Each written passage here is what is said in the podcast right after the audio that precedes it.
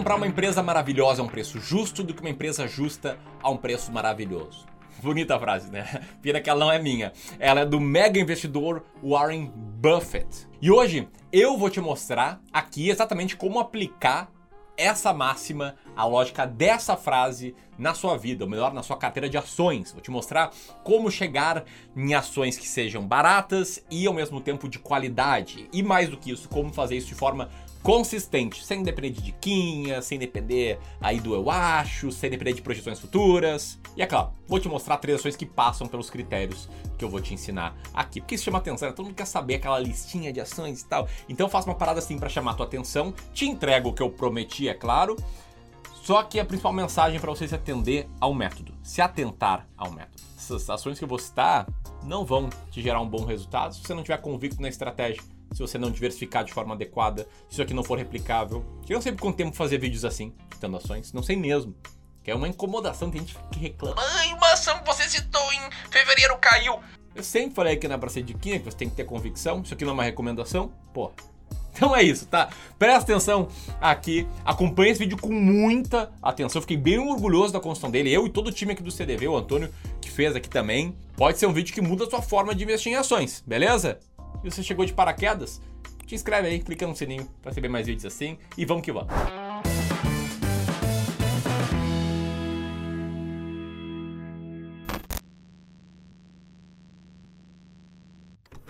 Bom, vamos lá. Você pode estar pensando que a promessa que eu fiz é grande, né? Achar empresas de qualidade, empresas boas, cujas ações estejam baratas na bolsa, né? Esteja barato comprar essa empresa. Enfim, como é que será que é possível fazer isso? E olha, o jeito não é você analisar, olhar ali para a empresa e pensar, não, isso aqui parece uma empresa boa, isso aqui parece uma vantagem competitiva.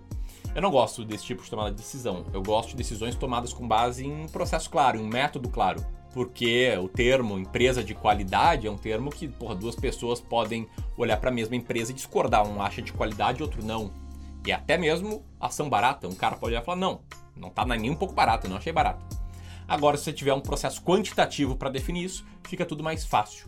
E é daí que surgiu a Magic Formula, esse nome pomposo, esse nome que parece parada fria, né? Parece aquelas promessas de riqueza rápida e fácil. E esse nome que eu ouvi a primeira vez nesse livro, que não à toa, não à toa está aparecendo em todos os vídeos. Ele fica ali exposto porque esse livro mudou a minha vida. Graças a esse livro, eu conheci o Joe Greenblatt, que é um gestor famoso nos Estados Unidos, muito respeitado, vencedor. E graças a conhecer o Joe Greenblatt, eu entrei nesse mundo de investimento em valor de forma quantitativa, que é a filosofia de investimentos que eu sigo, embora não siga exatamente a Magic Fórmula, que é a fórmula do Joe Greenblatt que eu vou te mostrar aqui. Então vamos lá, tá? O que, que o Joe Greenblatt fez? Para encontrar uma empresa maravilhosa, ele quis definir um critério. Afinal, existem diferentes definições para você entender uma empresa como maravilhosa, né? Tem gente que olha para o ROI, Return on Equity, e pensa que quanto maior o ROI, mais maravilhosa a empresa é. Tem gente que faz o processo de fluxo de caixa descontado, então quanto mais caixa essa empresa tende a gerar, mais maravilhosa ela é. Tem gente que olha para dividendos, recorrência de lucro, perenidade, fatores qualitativos, tipo vantagem competitiva. Enfim, para você, o que é uma empresa de qualidade? Vai comentando aqui enquanto eu vou falar o que é uma empresa de qualidade para o Joe Greenblatt. O que ele escreveu nesse livrinho aqui, tá? O que ele fez? Ele leu as cartas aos, acionistas do Warren Buffett, as cartas que ele faz anualmente lá para os acionistas da Berkshire Hathaway. E pesquisando, ele encontrou essa seguinte passagem, tá? Abre aspas. Exceto em situações especiais, a gente acredita que o retorno sobre capital próprio é uma medida mais apropriada para medir a performance econômica da empresa. Bingo! Segundo Warren Buffett, retorno sobre capital próprio é a métrica certa. Com base nisso, Joe Greenblatt chegou ao conceito de ROC, Return on Capital, que é o lucro operacional, aqui simplificado pelo EBIT, tá? dividido pelo capital total empregado na operação, que não é o patrimônio líquido. É o capital de giro mais planta, equipamentos, etc. Tá? Então aqui a gente tem a primeira parada. Uma empresa maravilhosa, é uma que tem um lucro operacional muito alto em relação ao capital total. Agora, para encontrar preço justo. Para encontrar preço justo, o Greenblatt fez a mesma coisa, leu as cartas lá e chegou numa métrica que ele chama de Earning Yield, em que ele basicamente compara o lucro operacional tirado pela empresa pelo Enterprise Value, que é o valor total que alguém tem que pagar para comprar a empresa, que é o valor de mercado da empresa, mais a dívida desta empresa.